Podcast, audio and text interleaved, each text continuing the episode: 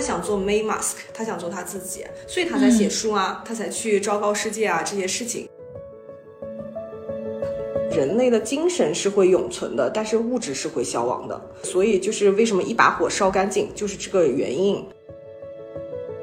作为创业人士，在现实社会中，因为自己外面包裹的很多的 title，让别人看不到真心的自己，所以才孤独。呃，那金钱抽掉了之后，你就会发现，你就算晚上三点钟、四点钟、凌晨出去玩，也不会担心被人谋害了。然后你喝醉了，你躺在你躺在哪犄角旮旯 睡着，也不会有人把你身上东西都偷了。我爸就是说，你你那么多学历，怎么就去卖包了？啊，他们都是会问，哦，你是研究什么材料的？哦，你是研究 你是研究哪个方向的？你说我是研究牛牛皮的。我们创业的 timing 不一定是个最好的时间，但是。也庆幸，就是还是一路走来了，然后现在也还在路上。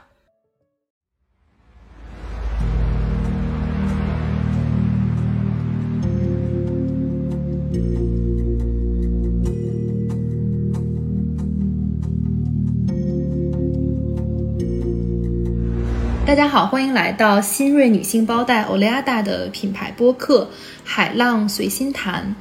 我们品牌的 slogan 呢是“海浪之上，百态随心”。借助播客的这个平台，我们希望可以在这里分享我们团队以及周边好朋友的人生探索之旅，启发你内心的海浪之城。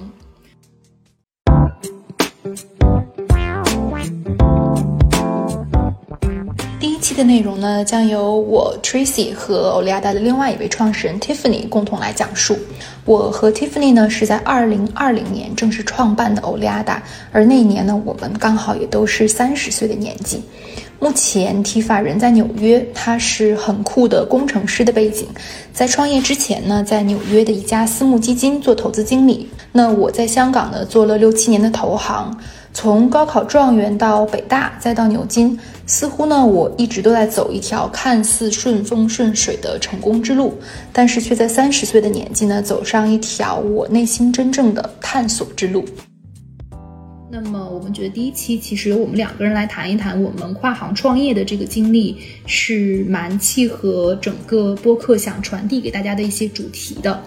对于我们两个人来说呢，这个其实也算是一次很难得的深入对谈的机会吧。因为其实我们虽然基本上每周都有几次通话，但是因为大部分时间大家知道创业实在是太忙碌了，所以我们基本上聊的也是以工作为主，挺少有机会去就是好好的讲一讲我们的生活呀，然后内心的近期的一些想法呀一类的。然后对于听众来说呢，我们也希望通过我们创业心路的这样的分享，在二零二三年的春天之际，给你一些陪伴、温暖和力量，然后也希望能有一些些的启发。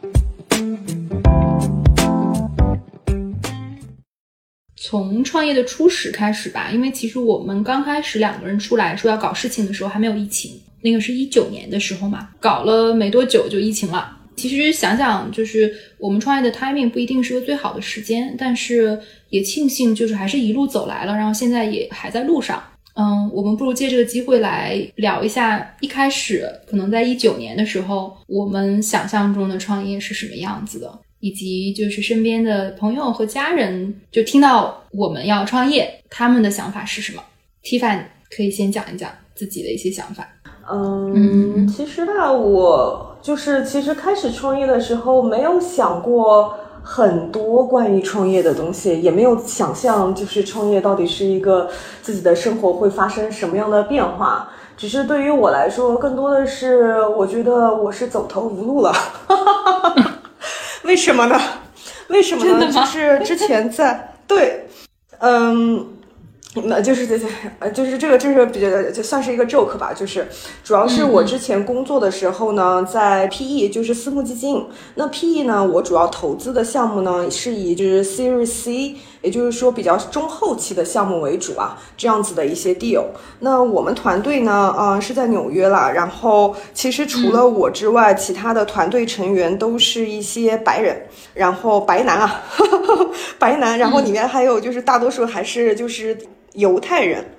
所以他们就是整个文化，还有就是行业是非常固化的。其实我之后也问了一些，就是周围也是做类似 PE 的这样子的中国女生啊，或者是 ABC 女生啊，我也问过他们有没有类似的感觉，就是其实别人把你当做了一个 Excel monkey，呃，你主要就是负责一些相对比较机械性的东西，而真正的就是跟 deal，呃，金钱就是 front side 有相关的东西是比较少的。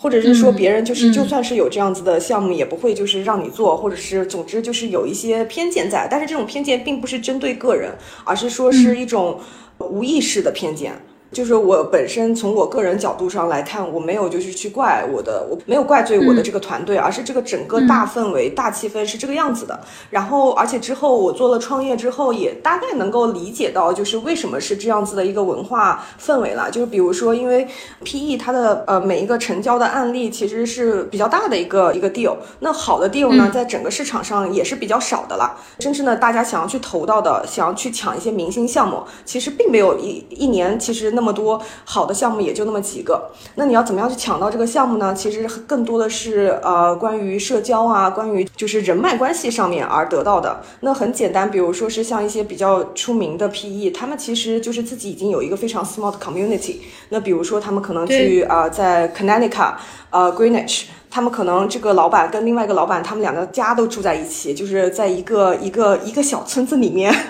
然后一起去一个村子的 county club，一起在那个村里打球。然后就是其实打球啊，或者是这种普通的一些娱乐活动，就能让他认识到，甚至认识到这样子的不同的领域的人，甚至说就是喝个 coffee 什么的，在 coffee shop 里面，可能隔壁坐的那个就是 Air Carter 的老板，大概就是这个样子的。那作为一个女性的话，其实是相对比较难去社交到那个群体。里面去的，所以反观来说，你也没有拿很能够去拿到一个比较好的呃明星项目的机会，或者是说这个 deal 到了你手上的价格已经是比他到了别人手上的价格更高了。呃，如果你是要跟投而不是领投呢，你是更多的是怎么样去巴结在前面的这个 lead investor。所以我是觉得，确实是就是从文化角度上来看的话，其实很多的这些生意的信息，这些 deal 都是在白人男生之间去流流转的。作为亚洲女生是很。很难 break in 的，这个就是现在一个很正常，也没有说是想要去 blame 他们，但是就是一个比较正常的现象。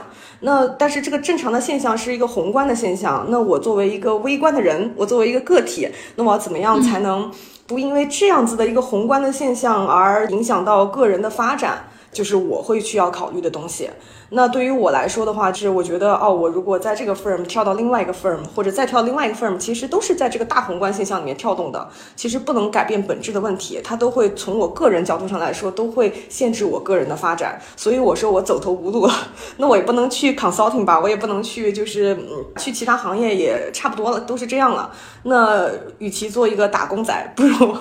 出来创业，那就是本身是一个这么样子的想法了。嗯嗯，你说的这个我特别理解。就是首先，我觉得包括我在内，然后包括就是身边我们一些就共同的朋友吧，其实都蛮佩服 Tiffany 的，因为就是觉得一个亚洲女生，然后身材很娇小。然后完全是亚洲的面孔，然后在这个纽约的这种就是非常的以白人男性为主导的金融领域，尤其是在金融领域，我觉得在 PE 的这个圈子可能很多时候更狼性一些啊，因为你要抢救啊一类的，然后去拼杀本身就是一件特别不容易的事情。我我自己在香港的投行里面工作，呃，说实话会好一些啦。因为毕竟香港还是很多亚洲的群体嘛，但是你真正往上走的话，确实大部分的我们那个时候的银行里面的高管也都是白人男性，嗯，以白人男性为主，然后有一些个别的女性，像一些拉美裔的，然后包括一些亚裔的女性，她如果升职比较快的话呢，其实公司里面的传言就会非常非常的多，就是大部分人的就是这种流言蜚语都会讲说，她不是因为凭能力才上升到这个位置的，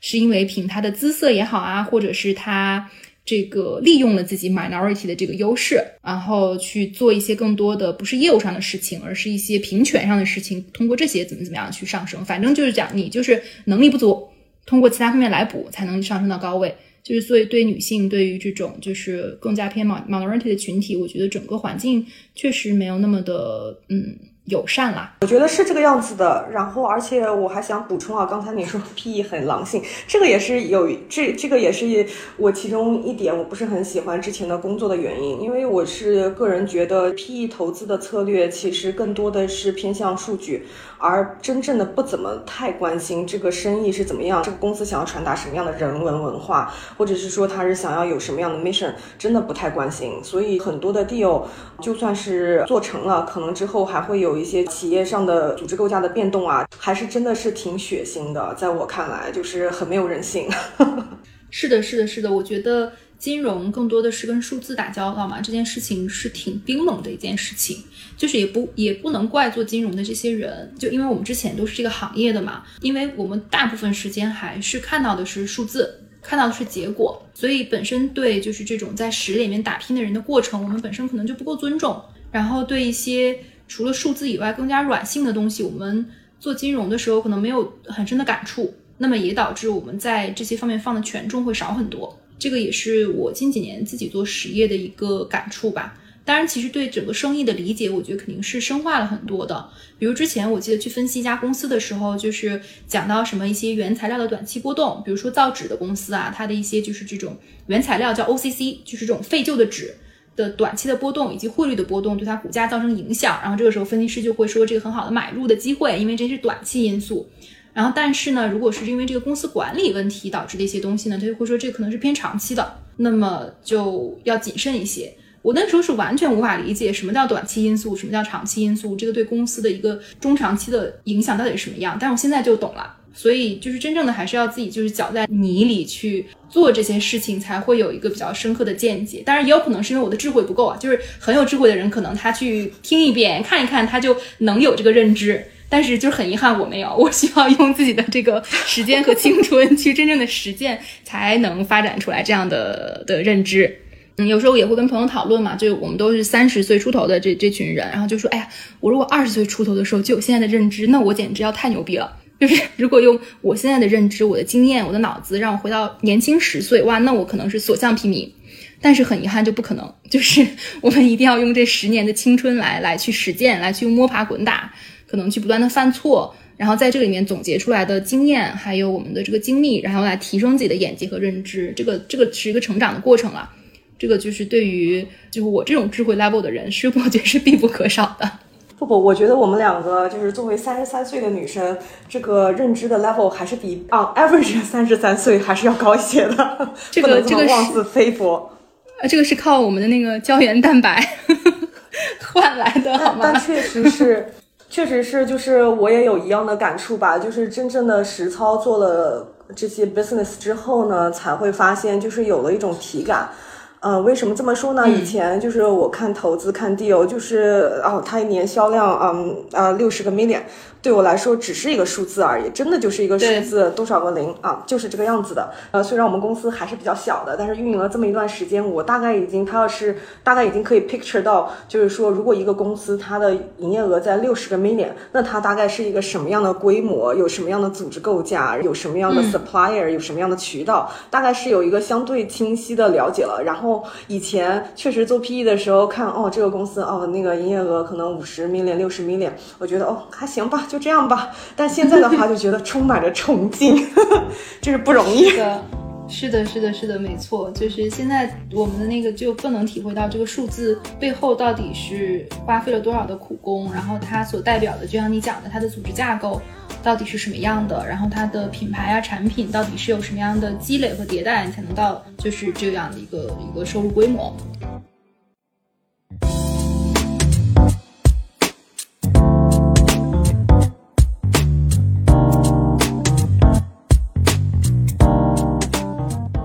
说下创业的想法，身边朋友和家人的想法是什么？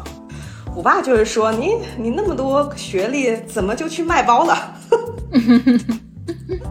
但是我我家里面人还是比较支持的，其实就是他们会讲笑话了，就是说哦，你这么一个高材生，因为嗯，我们家里的人基本上都是以学术界为主的。多数是在美国或者是中国的高校里面当教授啊或者院士啊这样子的一个相对比较学术传统的家族，所以我们家里面呢就是我的叔叔伯伯啊，基本上就是那种比较出名的物理学家啊，什么地质学家，就是这样子的人。然后我呃姑姑姑妈他们经常就说你这么你的小脑瓜这么聪明，怎么就去做生意了呢？你要是搞学术科研，你肯定是很厉害。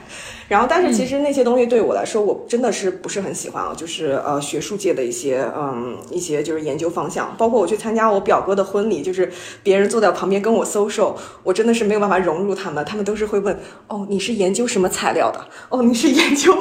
你是研究哪个方向的？你说我是研究牛牛皮的。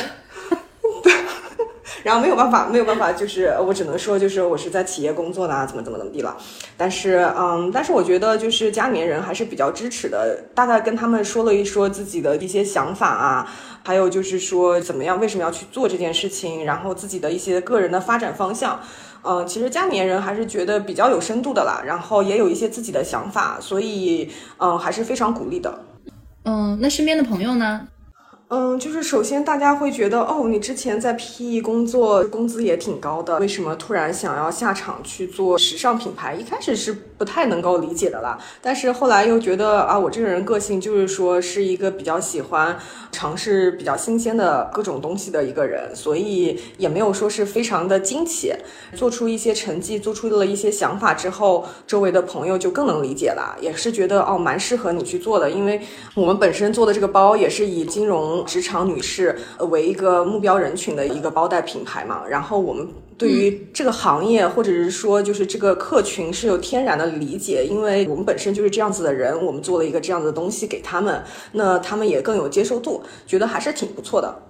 是的，是的，是的，嗯，我身边朋友也是。我觉得大概分成两种吧，一种就是本身他可能是从事的其他的行业，跟我可能日常沟通交流也不是特别多的，然后只知道哦，我可能在这个香港做着一份还不错的、蛮高薪的工作，哎，突然间怎么就不做这个工作，跑去做电商了，或者就是去卖包了。另外一种呢，就是做金融的朋友，尤其是在我我就是在香港身边做投行的朋友，其实反而这群朋友，包括我的同事，他们还蛮能理解的。嗯，我觉得这个就是围城的效应吧，就是在这个城之外的，可能没有做金融、没有做投行的人，就会觉得说，哎，这个是不是很光鲜亮丽啊？然后社会地位和收入也不错，呃，为什么会放弃这个机会？但是在这个城内的人，大家也就是深知这个行业的一些问题，以及有很多的理由去觉得，就是目前的这份工作还是有很多让自己觉得不那么尽人意的地方。包括它离实体经济很远呐，包括像刚刚讲到的，其实都会有这种玻璃天花板的现象。时间久了的话，这个是一个在我们看来比较旱涝保收的工作。我们今年是毕业十一周年了嘛，有时候我们就是北大的一些同学，大家也会聚起来聊聊天。然后这些还在投行里的同学就会觉得，这是一份收入稳定、比较丰厚、生活也不错，但是上升空间并不是很大的工作。嗯，所以他们也很理解，就是出来创业的这件事情。呃，有些人可能是因为生活的原因啊，收入的原因啊，或者是自己还没有看到很好的机会，所以在三十岁以前没有做出这个决定。那么再往后的话，其实因为很多各种各样的原因吧，比如有些人可能有娃了，或者是一些很现实的原因，他也不太会去承受这样的风险。去辞掉一个非常不错的工作来创业，因为就是你一旦有了家庭和小孩之后，这个抗压能力就会极大的降低，而且整整个人的心态也不是这种去拼去闯的心态了，所以更难去创业。所以有时候反而跟一些呃同学呀、过去的香港的朋友聊起来的话，他们还蛮羡慕，就是说能有这样的一个机会和心态来创业的。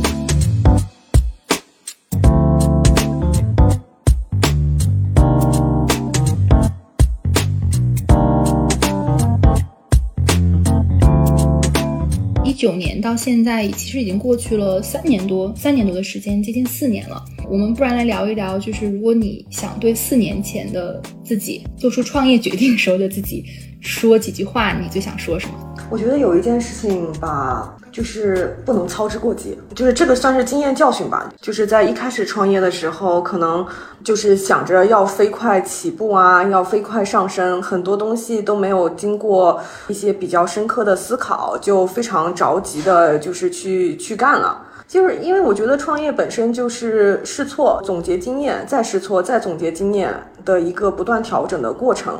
但是是什么样的错，这个东西要好好考虑一下。刚开始创业的时候是有一些小小的盲目，或者是就是有一点急功近利的这样子的一些做法吧。其实现在看来是个大坑。总体来说，就是如果对四年前的人，呃，四年前的我说的话，就是赶紧去做吧。你做创业这件事情还是挺适合你的。整体的大方向是一个非常非常正确的决定，你也会很 enjoy 这样子的一个一个旅程吧。我特别能理解你刚刚讲的话，因为其实我们两个的性格都是这种比较想到什么我就很想马上去做，就是执行力比较强、行动力比较强的类型了。但如果可能，我们不是这种性格，我们也不会去创业。就是人生那些决定，如果你把它考虑的太周密了，你去想的太多，把所有的风险点都考量到，你可能就不会做这件事情。可能有的时候，嗯，要稍微思考多一点点，但是也要勇敢的向前，是这样子的一个方向。对对。然后我另外两点，我最近也是比较反思的几个，嗯，这四年来的错误。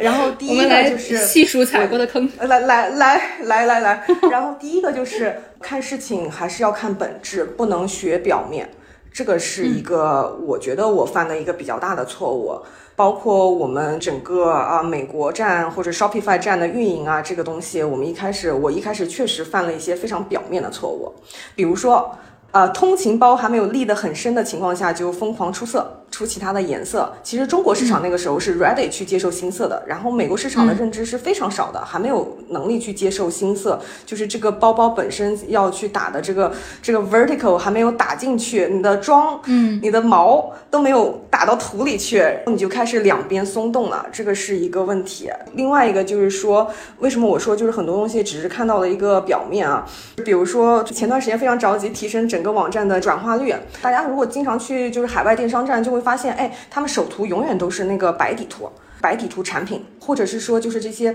很大牌的网站，不管是 Celine 啊还是 Burberry 啊这些站，他们所有的图都是白底图，然后产品收在就是产品是第一张。那这个东西其实我们当时去搭站的时候，也是学习了很多这种啊所谓的 luxury 的这些站的一些模式吧。那么就导致了搭出来就是这个样子的。那但是这个东西我后来就觉得这个 conversion 是真的太低了，怎么办呢？我就突然灵机一想，算了，我们把模特图调到第一张，白底图调第二张。啊，那去展示整个产品的时候，大家看到的第一页就是模特图，因为我觉得我们模特图拍的那么好看，为什么不放在外面？然后本身就想着先试一下看一看，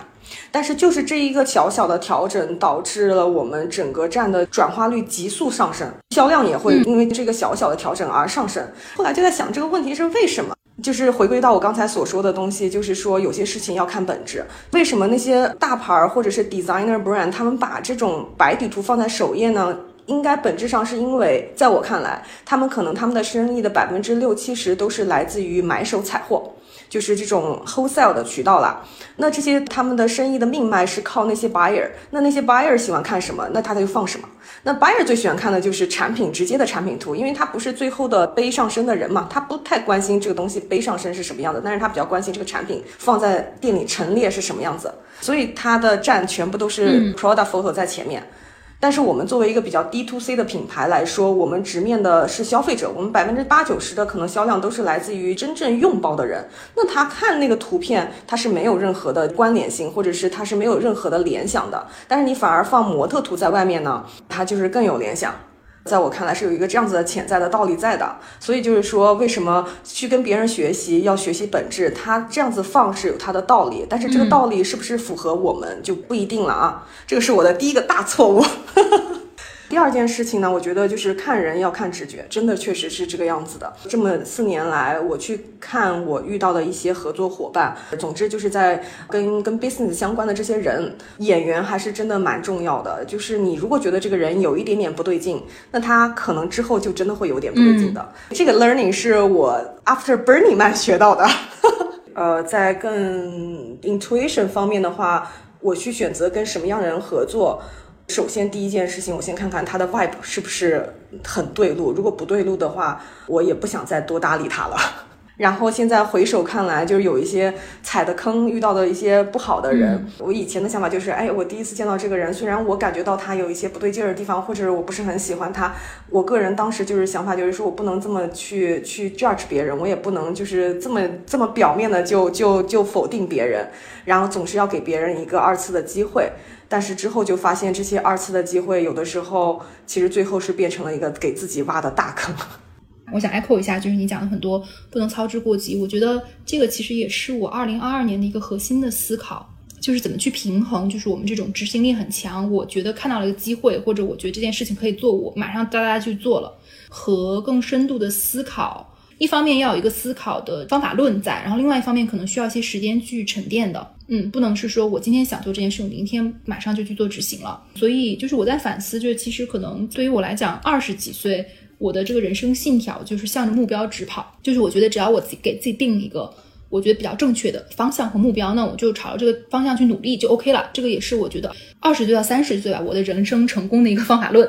但是到了三十多岁的时候呢，我突然就发现，可能我的任务已经从向着一个目标直跑变成了说的大一点，就是要照顾好自己的身心，要聚拢一些积极的能量。然后在这个过程中呢，很多好的结果会随之而实现。这听起来有点悬啊，就是宇宙的力量，有时候很急的需要完成一件什么事情或实现什么目标，但你就发现所有的事情都会背道而驰，它就是不让你实现这个东西。不是说自己努力就能做到，诶，但是有时候可能我们去放慢一点脚步，但是我们把整个节奏、自己的节奏调整好，自己的身心照顾好，运营管理也梳理好，用一个比较。好的一个节奏去享受这个过程，哎，反而有一些结果它就随之而来了。可能我们自己都还没有意识到，哎，这个结果就就一些好的结果就来了。这个我觉得是反而是现在的一个我自己比较追求的一个状态吧。因为确实就是我自己也有一个调整，创业这件事情确实它不是一年两年三年的事情，它是一个真的蛮中长期、长期主义的一个事情。那么从这个角度去看的话，其实我觉得更重要的还是我们都享受这个过程，它真的不是一个特别结果导向的东西。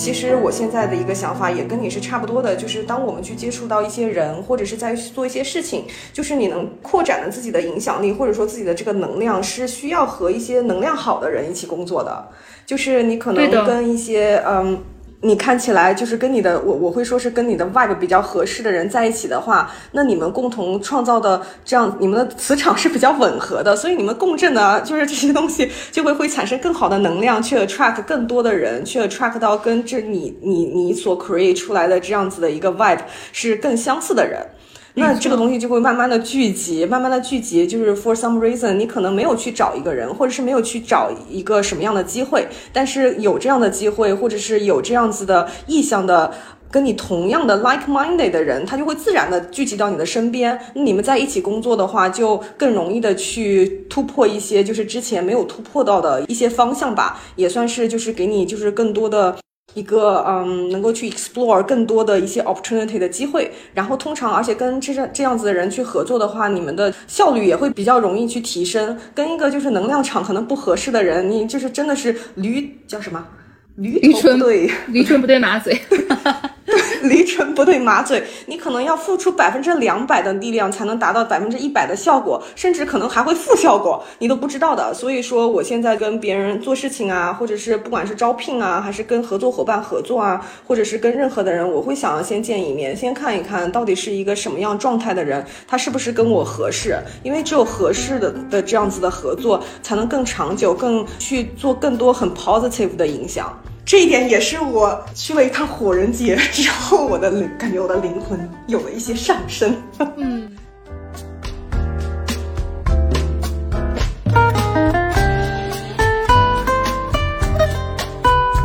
我本人是比较喜欢音乐啊，也比较喜欢音乐节这样子的东西。然后我一直以为火人节是一个音乐节，以前也没有去过，所以因为去年一年就在美国嘛，我就想趁着机会一起去，顺便也有一些很多的创业小伙伴啊也都去，然后就想着就去了。去了一趟呢，其实我发现这个东西啊。它并不是一个传统意义上的音乐节或者怎么样的，它对我的人生领悟还是有一些非常大的一些 enlightenment。然后我第一个体会啊，就是说这个活动是非常适合创业人士去的。为什么这么说呢？就是我本身以为火人节去，我还带了很多我们欧利亚达的东西。我本身想着是，哎，我要遇见这个大佬，我要跟他 social；我遇见那个大佬，我要跟他 social。然后到那儿根本不是那那情况，但是我又说它很适合创业人士去。可能很多的人听到这句话会理解哦，你觉得适合创业人士去，是因为在那个地方去社交遇到很多的对 CEO 很多的社交，但并不是这个样子的。我之所以说是适合创业人士去呢，是因为就是创业这件事情非常的孤独，就是所有人，包括我现在，比如说我走在纽约的街上，或者是去参加某一个活动，别人看到我，他对我的主观的印象就是你是 Oliada 的 founder，你有一个什么样什么样多大的一个生意，然后你有多大的一个知名度，然后大家来跟你说话是因为 because you are Oliada's founder。但是他们喜欢你，或者是想要跟你交流，并不是因为 who you are，嗯，而是因为 what you have。但是在创业过程当中，这个是不可避免的，因为你确实是要不停的去 leverage，就是自己的资源啊，或者是自己手上的一些 resources 呀这些东西，或者人脉啊，任何的东西。所以就是有些人来找你，他是带着目的的，或者你去找别人也是带着目的的，就是去很难去交心了。我只能是这么说，因为有一些 transactional 的东西会 in between。你也会比较担心他们想要从你身上牟利，你也会比较担心，如果暴露了真实的自己的话，他们会不想跟你合作或者怎么样的。反正就是有一些比较现实的因素在。那土人节这个东西，就是说，因为他那个地方是没有钱的。就是所有的东西，你去你去隔壁酒吧喝酒，就是直接拿了盒；你去隔壁那儿吃饭，就是随便吃饭；你去那儿洗澡蒸桑拿，就是随便蒸桑拿，就是没有任何的金钱交易。那没有任何的金钱交易的话，那你去跟别人聊天也不会说哦，我在现实社会当中我是一个什么样身份的人。大家就是聊的都是一些人生理想、比较意识流的东西，那是比较容易一下子就是接触到一些比较深刻的交流。比较容易产生一些 deep conversation。作为创业人士，在现实社会中，因为自己外面包裹的很多的 title，让别人看不到真心的自己，所以才孤独。所以红人节就是不让你有那种孤独感，让你觉得哦，一下子。呃，这个人虽然我也不知道他干嘛的，但是他一定也是在现实社会中很不错的人，不然也不会来火人节。那跟他聊一聊，有很多的就是共通点可以去交流，可能有一些人生过往啊，或者是心路历程啊这些东西，你会很容易产生这种 conversation。然后他们很喜欢你，你们就一起玩。那你们一起玩是因为就是因为他只喜欢你这个人，而不是因为喜欢就是你周围的这么多的 title。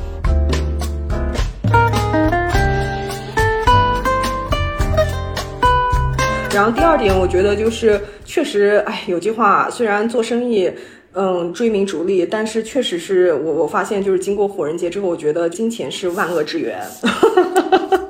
火人节的社会，它其实一个很大的一个一个不同的点，跟现实社会不一样的地方，它就是把金钱给抽掉了。这里面是没有任何金钱的。那金钱抽掉了之后，你就会发现，你就算晚上三点钟、四点钟、凌晨出去玩，也不会担心被人谋害了。然后你喝醉了，你躺在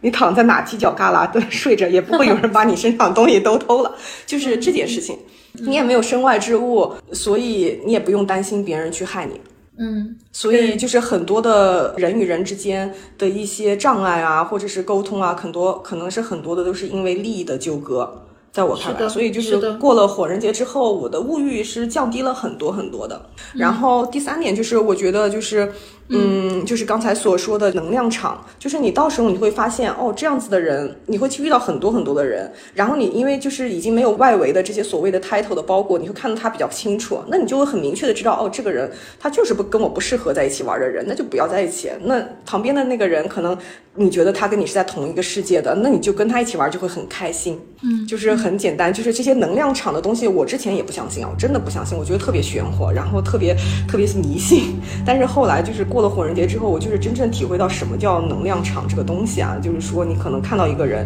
你觉得他他有些人就是整纵观全场，就是我们在一个舞池里面纵观全场，你是可以看到有些人你是想要去亲近的，有些人你是不想要跟他有任何的瓜葛的，就有些人跟你在同一个世界，有些人跟你不在一个世界，还是挺有意思的这个体验。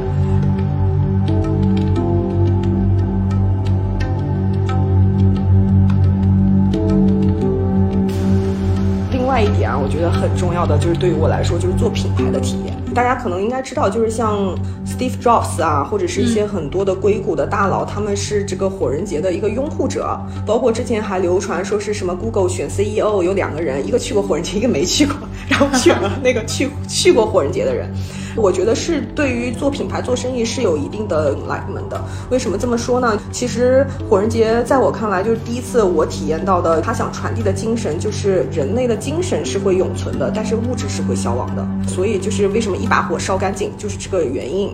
因为你的精神世界可能会在这个世界上留存的比你的肉身是要长很久很久的。那再回归到创业、创立品牌这件事情上来说，是一样道理。比如说 Steve Jobs。他 create 了一个 Apple，那苹果这个公司其实是他个人精神的化身，就是他 personal 就是想要去通过科技去改变人类的生活。那苹果只是他自己作为他个人的这样子的一个 personal mission 的一个具体的载体，然后他去延伸，他去他去开发，所以他整体不管是这个卖的好，这个还是卖的不好，他都会是跟他的这个整体的 mission personal 的 mission 是 aligned 的。那他现在。去世了，但是我相信未来两百年，至少两百年，大家都会记得这个人。那就这个就是为什么他死了，他还在这个世界上留存在的原因，就是他的精神通过了一个品牌，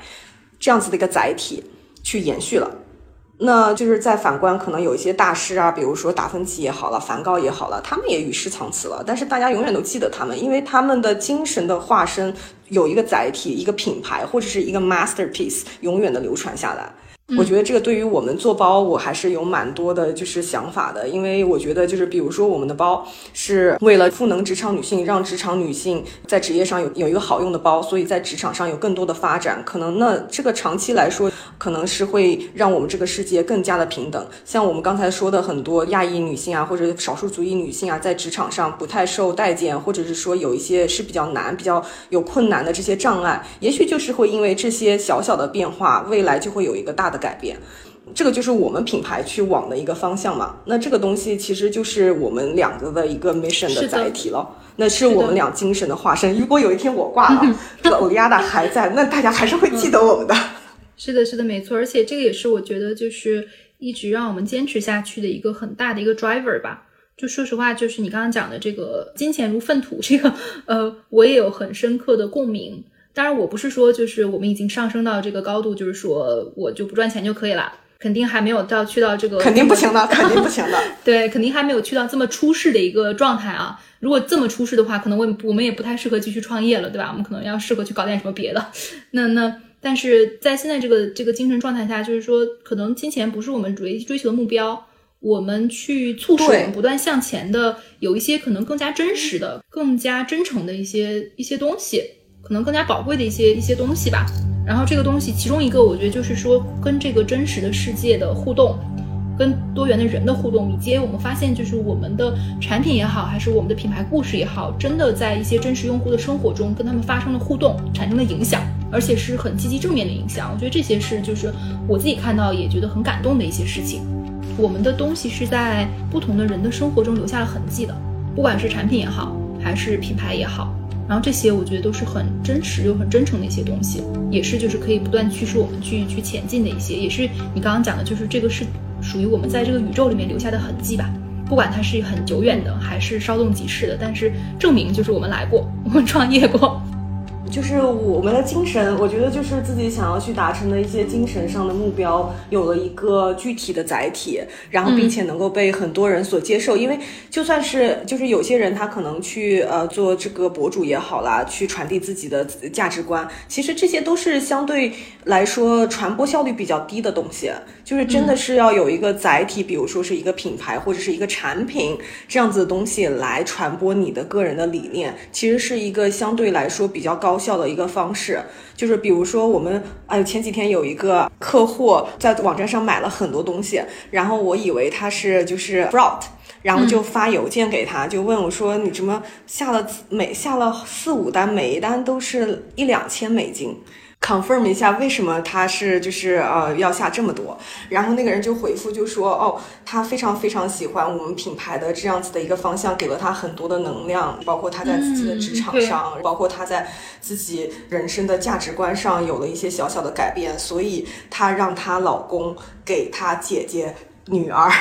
妈妈全部都各买一各买几个，然后一定要用起来。然后当时就觉得还是挺感动的，就是包括像我们同事，就是街上看到有人背我们包会拍下来发到群里跟大家分享，也是一样，就是大家很激动，我们共同创建的东西，我们共同做的目标，我们共同通过一个产品传递的价值观，是有很多人能够去接受的，而且并且潜移默化的改变了很多人的人生。在我看来是这样子的，因为有的时候一点点小小的改变，你不知道对那个人他的人生有什么样的重大的影响。是的，是的，这个就是蝴蝶效应。然后你说这个，我就想起来，应该是我们接受投资人的这个投资的时候吧。然后就说，让我们想清楚啦，就是说这个大好的青春，你们到底要去怎么过？大好的青春是不是就好像是牵了一个卖身契一样，就是要在创业中度过？然后我们两个当时回答，我记得还蛮一致的，就是说不然呢，就是我们我们的青春不算虚度，对不对？我们这青春就是想花在这个事情上面，我们觉得是有意义的。就是忽然间就把我拉回到那个瞬间了。可能在有一些朋友看来，这个好像是一个卖身契，或者创业就是一件很辛苦，甚至有点出力不讨好的事情。你们为什么要要把这个自己的时间、精力，甚至很大的机会成本都花费在这个上面？但可能在我们两个看来的话，确实是一件很有意义的事情。原因就是我们刚刚讲的一些。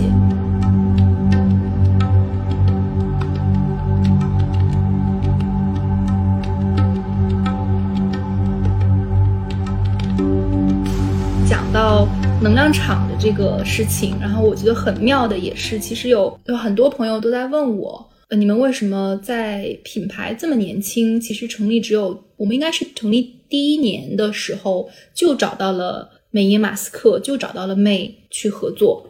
而且感觉他就是对我们品牌非常的支持，就是完全为我们站台，是什么原因？呃，妹，如果有些听众还不太熟悉的话呢，她是这个特斯拉的创始人 Elon Musk 的妈妈，然后她自己本身也是一位特别鼓舞人心的女性，是超模，然后还是一位很专业的营养师、科学家，然后同时她自己的这本书就是 A Woman Makes a Plan。人生有我呢，在全球都非常的畅销。相信如果有一些听众可能也读过他的书，他对于女性独立意识的启蒙是非常重要的一本书。他在二零二一年的时候呢，就跟我们做了第一期的 Oleada Launch，在纽约，嗯，由 Tiffany 主持的，然后由 May 来做特别的嘉宾的一个 Oleada 会客厅的活动。然后二零二二年呢，去年呢，我们又发布了联名的三款的包袋。然后妹就是本人亲自出镜，拍了非常非常好看又时尚的这个大片儿。从二零二一年的这个缘分的开始，然后到二零二二年，我们终于有了这个联名款。整个的这一系列的跟妹的合作吧，其实我身边的朋友啊，然后包括一些国内的媒体啊、博主啊，甚至是艺人啊，都觉得蛮印象深刻的。然后也一直不停的有人问我说：“你们怎么可以跟妹合作的？这么年轻的品牌，到底是什么打动了他？”所以呢，作为这个。幕后推手 Tiffany，其实是你一直跟妹保持了很密切的联系，然后一直在推动这些合作。那么现在可以来跟大家讲一下，为什么想一开始跟妹合作，然后这个合作的过程中有哪些让你觉得印象非常深刻的事情？首先，妹确实非常支持我们的品牌啊！她前两天在那个纽约时装周还拿着我们银色的包包又出镜了，就是她已经在我，我记得我，她经常艾特我们，然后经常艾特我，我已经是见怪不怪，然后 我已经感觉我快变成她的闺蜜了。一开始我们就很激动，说啊妹，那个又发我们的包了，哇妹艾特我们的那个官号了，怎么怎么样？然后后面就是变成一件日好像很日常的事情。对对对，已经变成一个非常非常日常的事情了。嗯，我觉得整个合作起来的话，就是一方面就是这个我们之间的，还是那句话吧，vibe 比较合适吧。首先是这个样子的，来讲一讲这个事情。其实说实话，下周我还要去被邀请去 Parson 讲课，讲的就是这个 celebrity sponsorship and collaboration。嗯，我来给大家讲讲。嗯嗯，我们一开始合作的话，是因为我认识他的 agent。她有一个就是所谓的明星经纪人这样子的一个女生吧，呃，我认识她的时候，她还没有旗下，她没有签到妹这样子的大咖。但是当我跟 Tracy 开始去准备做这个品牌 Oliana 的时候呢，我就是想去看看周围之前在 fashion 圈的这些朋友有没有一些就是有合适的这样子的资源可以供我们来辅助品牌的搭建。那当时我这个朋友就说，哎，我最近签了妹你要不要来尝试一下和妹合作？其实当时真的是非常。非常早，大概是在二零二零年夏天到秋季的那个时间吧。当时其实他第一次跟我提到 May Musk 这个名字呢，我根本都不知道他是谁。其实真的是这个样子的。然后他就跟我说，这个 May Musk 是伊朗的妈妈。我就去在网上做了一些简单的搜索啊，就发现哦，她其实是一个是一个非常非常优秀的女生。去做了一方面的 research，大概看了一下她妈妈就是到底是一个什么样的人。去做完研究之后呢，其实发现就我本身对伊朗的整个的这个故事并不是太了解，我一直以为就是他可能跟啊，Eargets 或者是其他的 Robert Filler 这些家族是比较类似的。后来才发现，其实他是一个。真的是白手起家，然后对，很草根，从零对非常非常草根，从零到一的这样子的一个企业家。那他的妈妈呢，一路就是做模特啊，做营养师，做各种各样的不同的职业，去把他的三个孩子都慢慢的抚养长大。因为他的父亲其实是一个比较不负责任的人啦，所以伊朗他本身跟妹的关系，或者包括妹跟他其他三个啊孩子，呃，Tosca 还有 Kimball 的关系都是非常非常密。切的，那我是觉得这样子的一个女性，她能够靠着一己之力，经历过离婚、家暴等等等等这些过程，仍然能够屹立不倒，能够如此的坚定，还能够养育三个这么出色的孩子，是非常值得去学习和交往的。当然，马斯克这个名字也是一个算是一个非常好的一个家族。在整个商业领域有一定的自己的一些建树，那就开始跟他聊起来了。聊起来了之后呢，我们就我就把我们的品牌啊，各种就是想要传递的这样的信息啊，我们的这个 drive 啊，这些 mission 啊，跟他说，妹就很感兴趣，就说，哎，那我们可不可以来个联名款什么的？就是甚至在我跟 Tracy 还没有上线 o l i a n a 的时候，他就已经开始说，哎，不然我们来个呃 capsule collection 啊，或者怎么样的。但是我的一直的目标就是说，品牌自己还是要先立稳，立稳了之后才可以去做一些更深度的合作，不然很容易被另外一个人的或者是合作方的身世去压掉。所以就是一直，但是确实一直是保持了这样子的合作关系，呃，友好的继续交流吧。后来等我们品牌成立了大半年之后呢，突然就我就想起来。那个时候可能是一个比较好的一个呃第一次合作的机会，但是其实第一次合作也不太想做联名款这种东西啦，因为还是那句话，我们一年都没有到，这个品牌力还不足，不如先做一些比较潜在的合作，就是像活动啊这些。那他当时就正正好又就开始做他的小红书了，然后又他的书就是开始全球各种发行，然后我就也是买了他的书，想要更了解他一点，去看了他的书。然后其实他的书呢，就是比较像是一个呃人的回忆录吧。就是讲了他很多被多次被人被人欺负呀，或者是不太会受行业的重视啊。他以前是，他以前是拍那种，就是类似像 Macy's 或者是就是那种百货商场，嗯啊白底图模特啊。后来呢，也是六七十岁的时候变成了一头银发，之后真正的变成了开始走这种高端时装秀的这种超模，非常非常的励志的。然后我非常喜欢他那本书，虽然就是语言比较平实易读，但是讲的道理是挺深刻的。那想要开始跟他合作呢，其实我我个人觉得跟明星合作是你要好好想一想，你要想要达到什么样的目的，或者是说这个明星他也想要。得到什么，就是大家能够这样子有双赢的结局，才是一个比较能够深刻或者长远的把我们这样子的关系延续的一个状态。所以，其实对于妹来说呢，呃，我个人当时的想法就是说，May Musk 他的儿子是世界首富，他肯定是对于金钱啊或者是名这样子的名利的东西并不是太在乎。那他究竟想要跟一个品牌合作，想要得到什么呢？那在我看来，其实我最后总结下来就是说，他是想做他自己。他不希望每一次出场或者出席任何的工作场合，或者去拍摄别人当当哦，你就是伊朗的 mom。他想做 May Musk，他想做他自己，所以他才写书啊，他才去昭告世界啊这些事情。所以当时就是想跟他合作，就是我们我当时的一个 pitch 的角度就是说，哎，我们我不是想要跟你合作，我是想要跟你的书合作。我觉得你书写的特别好，然后我想要就是通过跟你的书的合作，让更多的人知道你在你的人生、你的人生经历，以及你想要传递到。这个世界的一些价值，然后他就非常的欣赏这件事情，因为我相信很多品牌去找他合作，其实就是看中他是伊朗的妈妈，也不太在乎他是谁。是的，那你要，对，然后我们就我就是嗯操办了那一场活动，然后让他去给大家解读自己的书，去跟大家分享自己人生的一些 key learnings。其实来参加活动的各种博主啊、编辑啊也是非常非常的 impressive，因为这也是通过了我们的这样子的一个活动的方式，去更了解了一个非常杰出的女性，然后且又了解了一个非常跟这样子杰出女性相契合的一个给女性赋能的品牌，所以整个的这个合作是非常顺畅的。然后妹对于整个活动的反馈也非常的 positive，她甚至就是我记得比较印象深刻的一点呢，就是我当时在。啊，在那个活动现场开始讲我自己之前是 engineer，然后怎么就是转换到去做设计这件事情，然后他就说，哦，难怪你的包包这么的 smart，这么的聪明，原来有 engineer 的。然后我当时才意识到，哦，我们其实其实真的是用的是品牌设计的方法，并不是跟普通的 designer 的设计方法是一致的，而是更像是一个以以一个比较科学性、比较工程类的一个思考方式在去。去做它，所以它才会这么 smart 呀。然后后来我就把我们这个这个 engineer 这个词放到我们品牌 deck 里面去了。所以通过了这次合作呢，他也更深度的了解欧利亚达，就是呃之前就是呃只是从这个 brand deck 去了解，那他现在是有了更立体的形象，就是包括我们的产品，包括我们的就是想要输出的观点，都是一个非常 smart，然后非常 engineering 的一个状态。然后他自己本身其实数学特别好，跟你说，妹的数学真的特别好。他以前说，只要数学没他好的男生，他是不会 date 的。所以他也会就是称自己是 scientist 嘛，就是他确实在那个营养学方面有很不错的学历，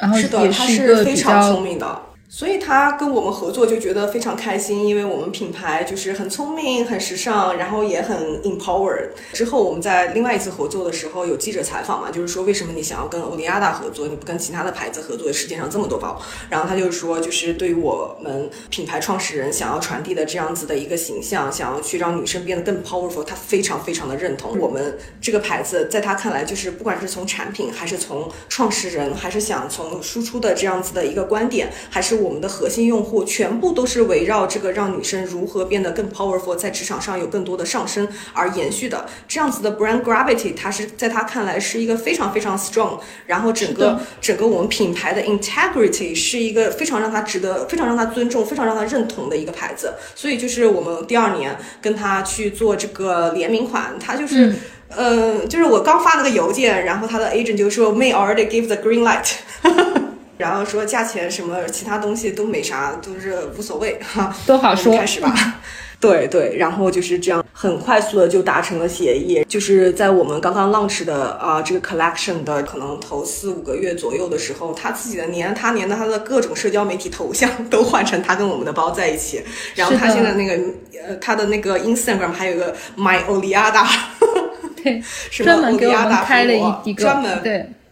是的，是的，然后就是确实非常非常的支持，所以其实本质上我觉得再 echo 一下刚才 Tracy 讲的，就是一个真诚的这件事情吧。就是很多品牌找他合作并不太真诚，而我们正好打中了真诚的这一点，也跟他个人人生的价值观、观点，还有他对于就是商业商务人士的专业性的一个判断来说，都是符合他的标准的，而且甚至是高于他的标准的，所以他才会愿意跟我们合作呀。是的，就又回到了那个话题，就是宇宙的能量场的问题。就是我们先做好自己，然后让自己的整个能量场都是很积极正面的。我们每个人有自己的 vibe，我们品牌也有品牌的 vibe。这些东西做好之后，很多不管是资源也好，还是好的事情吧，总会发生。是的，而且我现在也更 prefer 就是去跟一些我们 attract 来的这样子的一些人去合作，而不是说去。嗯，去就是打入别人内部啊，或者是要怎么样怎么样？就是我们 attract 来的人，他们其实是已经是非常不错的人士，然后合作起来也非常的，就是舒适度也很高，然后效率也很高，所以就是整体的这个还是往一个比较好的方向去发展。对，哎，这个就是吸引力法则呀，吸引力法则，你只能跟你跟你差不多的人一起玩。对的，对对，对。之前我一直觉得这东西哎很。很 bullshit，很很玄，宇宙玄学，对吧？啊，宇宙玄学。后来发现，嗯，可能只是因为之前我们看这个世界的角度或者世界观是一个比较狭隘，或者说之前我们看这个是的吸引力法则是一种另外一个世界观。就像有些时候演讲，就是你看这件事情，你站在地球上看，和你站在宇宙里面，可能站在另外一个行星上看是完全不同的。是不同的角度，然后我们看待问题的世界观不同，也会导致我们做事情的方法有着完全不一样的一些方法论和一些结果。是的，而且其实要尊重每一个人的世界。我现在是觉得每一个人世界是不一样的，就是人生当中有很多很多的这个选择或者是因素，就是可能是一个天文指数的这样子的一个差别。那指对，就是这些这些指数的差别，就会让每一个人的世界都非常非常的不一样。就是世界上没有两个人的世界是完全一样的。那这个吸引力法则其实就是吸引跟你在比较类似世界的人，但是这个类似的世界可能最后最多的这个相似度可能也就是百分之一二吧，这个已经算是非常相似了。是然后，但是你要跟他你相似的人一起合作的话，就会比较愉悦，因为大家能够真的互相了解，能够有代入感。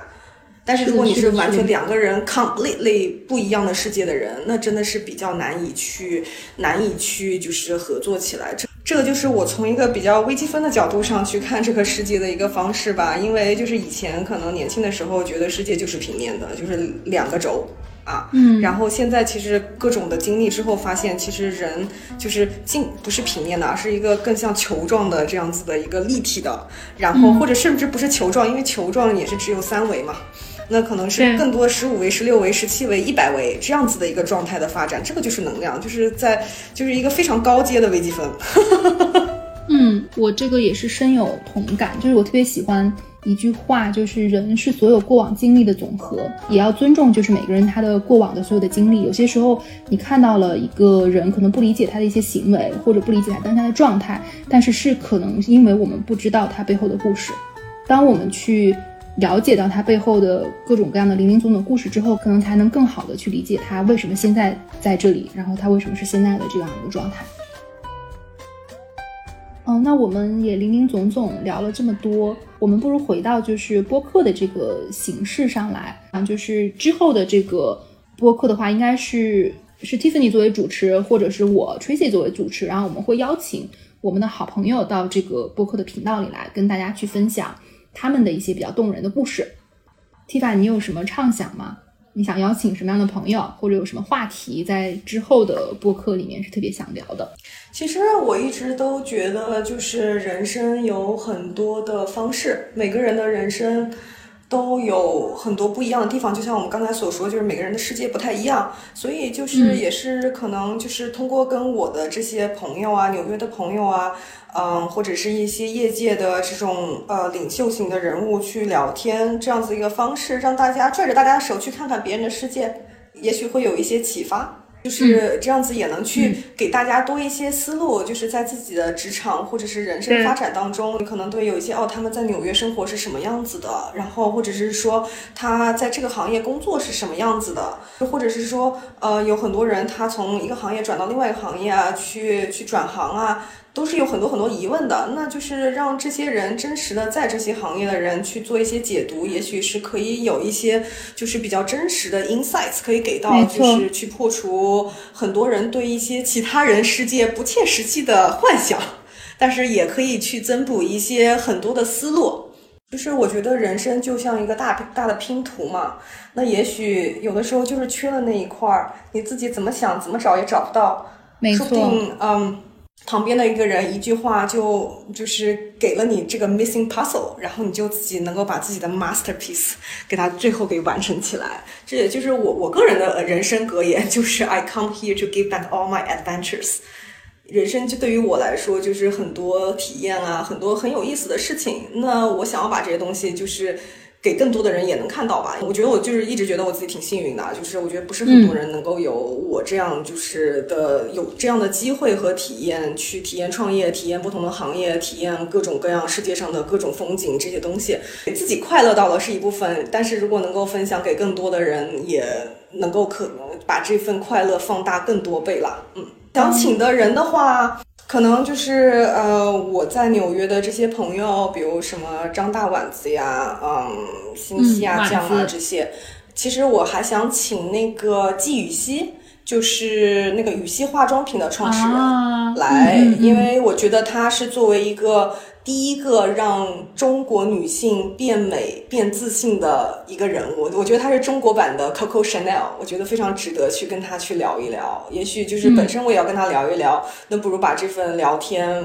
给更多的人听到。然后可能还可以再请一些就是在纽约各大行业里面打拼的小伙伴，可以给到一些更多的职业上的一些 insights 吧，也是让大家理解一下哟。呃，做这些行业是一个什么样的状态？因为很多人我知道，现在年轻人一毕业就说：“哎呀，我要去投行，哎呀，我要去咨询。”他没有搞明白这个 day to day 的 job 是什么样子的，就是有一些盲目的光环，其实要来破除一下。而且这个，我觉得用播客的形式去讲这件事情，其实特别好，因为我身边也有很多的年轻的朋友吧，会问我关于一些职业的建议啊什么的。然后有时候我就会发现，就是你当那个把泡泡戳破的那个人，其实挺不讨好的。而且有时候这种就是单独的一对一的交流的，可能你苦口婆心说了半天，然后最后他还是他还是问我，那姐姐你告诉我到底怎么进投行？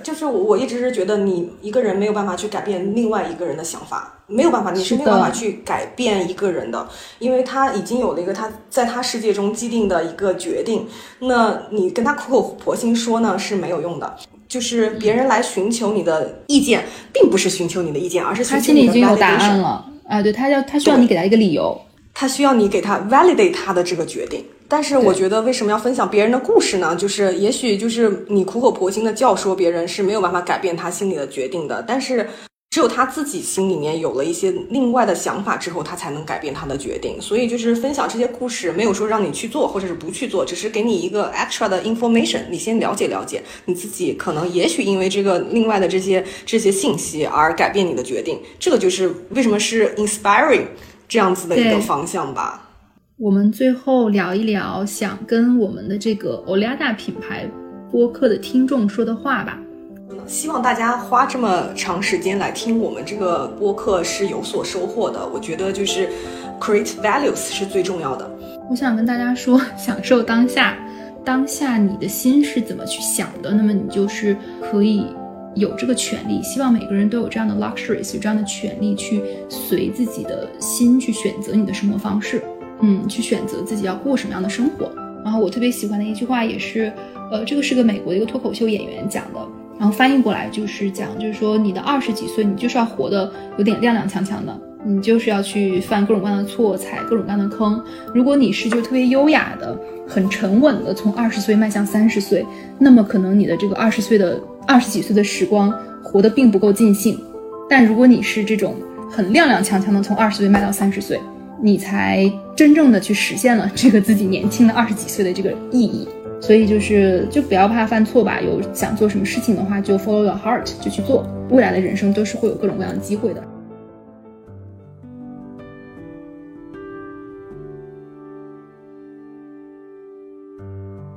你是否正在经历迷茫，希望寻求一些生活或者事业上的转变与突破，亦或是呢，已经做出了一些勇敢的决定？我们希望听到你的故事与分享。那么，作为第一期的欧利亚大播客特别福利，我们也将从评论区选出小伙伴，送出我们的惊喜礼物。如果你觉得本期内容有趣有益，也欢迎你把节目分享给更多的朋友，把我们的能量传递给更多的人，一起跟随内心的波浪，找到属于自己的灯塔。